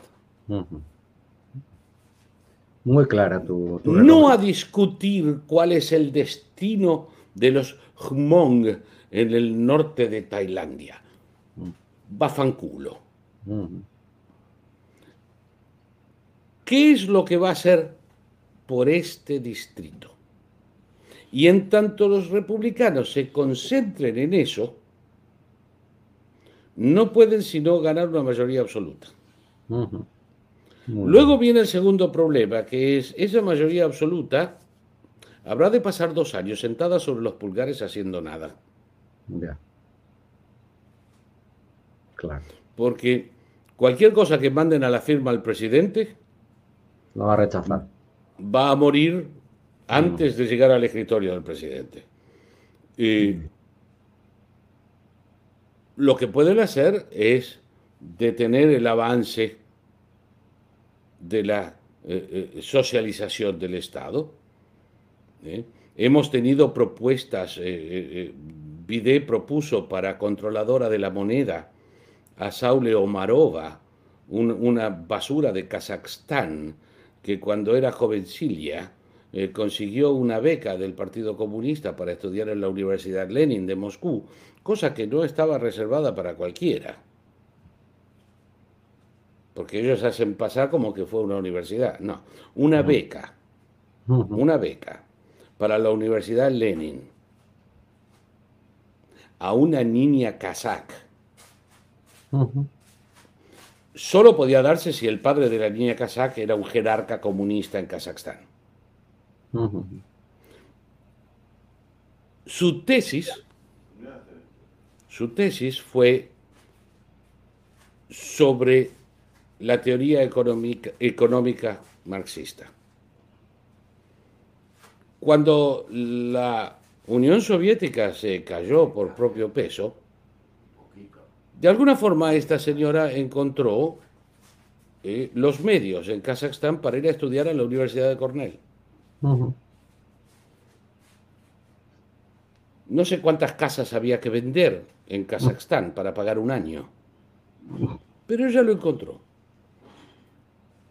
Y su propuesta, por ejemplo, era desmantelar la banca privada en Estados Unidos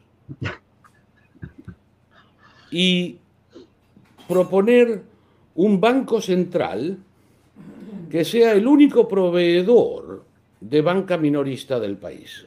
Que nadie pueda tener una cuenta de cheques que no sea en el Banco Central.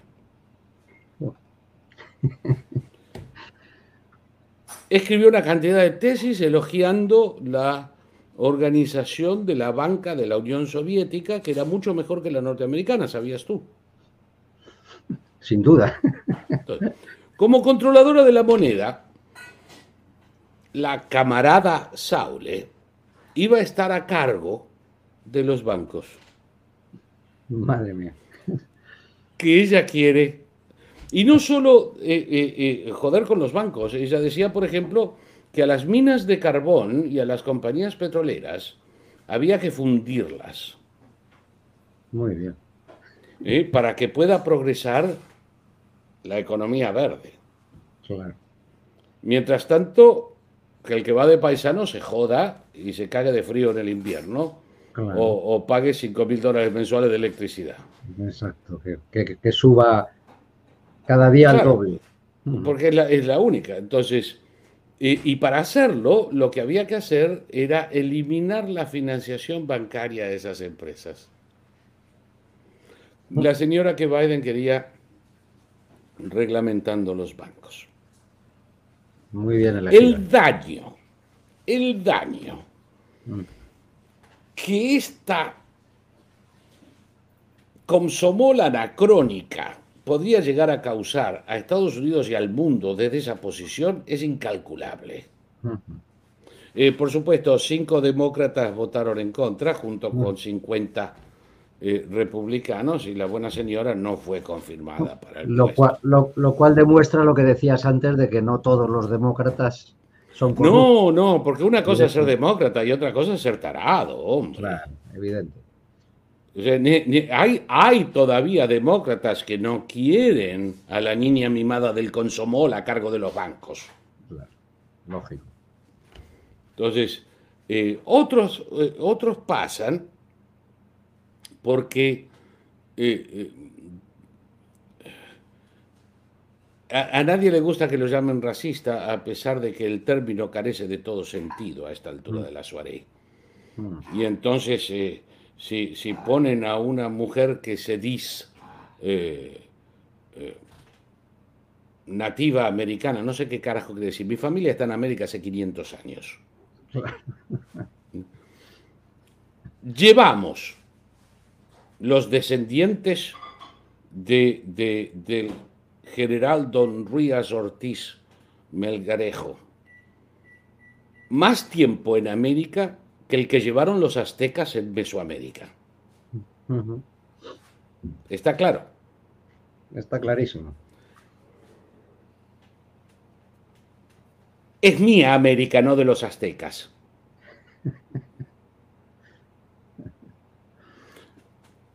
Con cinco siglos en este continente, tengo tanto derecho como cualquier otro. Sin duda. Entonces, todos estos indigenistas al cuete, si realmente quieren, les regalo Teotihuacán para que vayan allí todos los años a hacer ceremonias al sol y se mm. carguen a 16.000 vírgenes si es que encuentran. Porque realmente no creo que haya 16.000 vírgenes en este mundo cruel. Entonces, que se vayan ahí a hacer ceremonias al, sol ¿eh? y, un señor vestido de quetzal eh, le saca el corazón a las vírgenes y diga, aquí, aquí, finalmente encontré una virgen. Podrán hacer cinco o seis antes que se les terminen, no es para tanto. América es mía. Entonces, eligen a una nativa americana, como si los otros no lo fueran, para que esté a cargo de la Oficina de Asuntos Indios, que no sé para qué carajo existe. Y en ese caso, a pesar de que la gilipollas es, es de, de, un estado intelectual que no le permite a uno explicarse cómo carajo puede caminar. Pasa, porque en el fondo no tiene ninguna importancia. Y el voto negativo, que va a traer consecuencias en retiro de apoyo del partido y demás, se reserva para casos como la, como la camarada Omarova. Muy amiga a todo esto de una profesora del, eh, de la eh, nueva escuela eh, que antes era la nueva escuela de estudios sociales en Nueva York, cuando yo iba a, NYU, que estaba a la vuelta, los conocíamos porque eran eh, fue la escuela fundada por la escuela de Frankfurt, New School for Social Research. Y la, la profesora, la cabecera de estudios internacionales allí es estoy dando una pausa que refresca, la nieta de Khrushchev.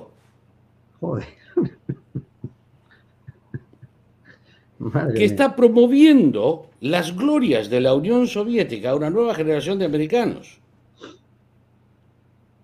Desde la escuela que fundaron los socialistas de Frankfurt. Madre mía. esto es mejor que una telenovela. Esto es increíble. Es una película total. Sí, así que hay, hay que reírse. Y, ahí Iñaki, debe, estar buscando ¿Mm? rápidamente. Eh, no busques Khrushchev, busca Khrushcheva. Nina Khrushcheva. Saúl, a ver, yo seguiría contigo durante horas, como cuando hablamos por teléfono en privado, que a veces nos tiramos las horas muertas, pero llevamos una hora y tres cuartos y ya sabes que en Odisea tenemos la limitación de que no hay que superar las dos horas. Entonces quiero terminar, pero sí quiero terminar con una pregunta que, en la cual a lo mejor nos puedes hacer una predicción, porque yo no paro de preguntármelo. Y es, ¿quién va a ser el candidato demócrata para el 24? Porque por ahí se rumorea que Bidet quiere repetir, pero el otro día eh, escuché a Hillary Clinton diciendo que Bidet no podía ya ni siquiera acabar su presidencia. Entonces dije, no me digas que va a intentar Hillary Clinton volver a fracasar en las elecciones del 24. Ni idea, pero te pido una predicción. ¿Tú quién crees que va a poder sacar los demócratas como candidatos si es que te atreves o ves alguna posibilidad de, de hasta bueno, Puedo, decirte por lo pronto pero que ¿eh? Hilarita no lo va a hacer. Vale. ¿Eh? Además, la, pobre tonta, porque también se le está licuando el cerebro, eh, ha puesto un tuit el otro día de que hay que acabar con Trump ahora, porque él anda, anda queriendo presentarse de nuevo y si se presenta gana. Madre mía. Lo que ya te dice cómo la ve venir ella, porque lo que tiene en este momento la señora es pánico. Bide dice que está considerando hacerlo de nuevo. Yo creo que eh, no van a poder. Eh, no está, yo siempre he dicho que él no está tan mal como mucha gente dice. Eh, que no es tan tonto cuanto hijo de puta. Que lo era cuando tenía 40 años y lo sigue siendo ahora. Y muchas de las pesteras que él dice hoy lo tienes grabado en el Congreso hace 50 años y seguía siendo el, mismo cabrón entonces que es ahora. pero su estado de salud eh, general es un estado de achaque. Y, no creo que llegue. Aunque, es perfectamente posible que considerando la cantidad de candidatos viables que tienen los demócratas, lo pongan como el Cid campeador eh, sentado muerto con, uno de esos arneses que se usaban en fotografía eh, en, el siglo XIX, que lo agarraban del cogote, como el garrote Bill, y pongan el cadáver. Y esa sea la campaña. Eh, lo peor de todo es que si hacen eso dentro de la primaria demócrata, gana. no hay candidatos. demócratas. Eh, uno que podría en condiciones normales es el mismo Manchin, pero no hay ninguna posibilidad que el Partido Demócrata lo elija a él como candidato, cuando la mitad del Partido Demócrata son eh, eh, miembros de la Comsomol, los anarquistas de Barcelona y, el Partido de los Trabajadores de Chile. Imposible. Entonces, em, me cuesta mucho. Todavía no he encontrado a nadie que yo diga, uh, cabrón, van a venir con este. Claro, yo estoy igual, que no sé, no, no me lo imagino quién puede ser el candidato o la candidata de, los demócratas. Pero bueno, lo iremos hablando, nos quedan dos años para, para averiguarlo. Y, déjame decirle hola a Shaul, un, ah, otro de mis televidentes. él, está en, Israel. Nos está escuchando desde Israel. Qué, qué bien, oye, bienvenido, Saúl que veo que debe ver tus programas, que para él, claro, son en unos horarios eh, terroríficos y está muy contento de poderte ver a una hora en la que te puedes seguir. Pues bienvenido, Saúl Cemel. Nosotros aquí desde España lo hacemos normalmente a estas horas, a, las 21 horas de España, que son las 3 de la tarde para Saúl. No sé qué hora es en Israel ahora mismo, pero bueno, bienvenido a ti y a todos los demás, que ya veo que hay gente de, todas partes, ¿no? Antes he visto uno que decía que estaba en California también, así que muchas gracias. Sí, Donita estaba en California, luego había uno de Arizona, de los que yo conozco. Pero mira, mira tú, eso es... Así que espero encontrarte, te voy a dejar a ti hacer el cierre. Sí. Pero eh, espero que podamos hacer esto juntos en, en eh, Quadverum TV. Eh, ¿Cómo le dices tú? Q. QVTV, si es que pones esas siglas, porque vosotros. QT. QT. Ah, QT. QTV. no. No, no, no. QVTV. Exacto. QVTV. QVTV. sí, no, no, pero ese, es el foro al que están todos invitados. Tenemos bastante gente que habla español ya, ya se puede formar un grupo en español allí. Sí, esa es la red social. Donde, esa es la red social, que ya está trazado el número de miembros, hemos sobrepasado los 36.000. Lo que pasa es que esto se actualiza una vez por mes. Y aquí lo mismo. La única razón que puede hacer que yo arroje eh, de vuelta al mar a una mojarra es que me venga a, hinchar los cojones eh, con que enanitos verdes eh, han intervenido en, conservadores de Barcelona en, las elecciones de pago pago. No, tienes paciencia para, para esas fantasías. no, fantasías eróticas de conspiracistas. antisemitismo, racismo, teorías conspirativas, abstenerse. El resto, la palabra es libre, decir lo que queráis. Y no hay opinión que esté eh, en modo alguna, en, modo alguno limitada. Eh, pero eso que es el canal, eh, no es todavía el de televisión. El, de televisión, efectivamente. Ya lo anunciaremos en cuanto eso esté ya habilitado para que podamos emitir por ahí en directo y además se queden guardados los programas.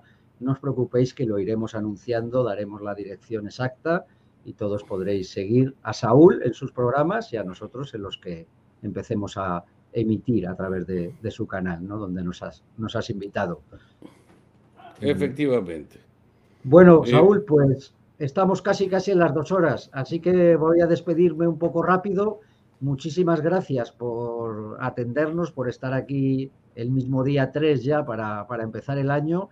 Creo y espero que este año pues hagamos muchos programas juntos y que tengamos buenas noticias y buen humor siempre para reírnos de, lo que solamente merece eso, ¿no? La, risa o el desprecio pero que además eh, tengamos algunas alegrías que el año pasado pues no han sido muchas, la verdad. Vamos a ver si el 22 sí, sí podemos tener motivos para celebrar, ¿no? Y a ver si es posible que pronto puedas venir a España y nos tomemos juntos esas botellas de buen vino y ese jamón para tu, tu, famosa jamonitis.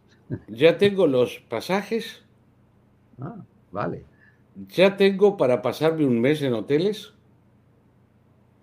Fantástico. Estoy esperando que se dejen de joder. Que dejen ya viajar con tranquilidad y, podamos movernos. No, no, tengo ningún interés en llegar y que me pongan 14 días en el hotel. No, no, no, eso no, no, no. Vamos a esperar, no, no hay prisa. Y ahora, eh, a pesar de que algunos hagan, eh, no hagan cruceros, no hagan...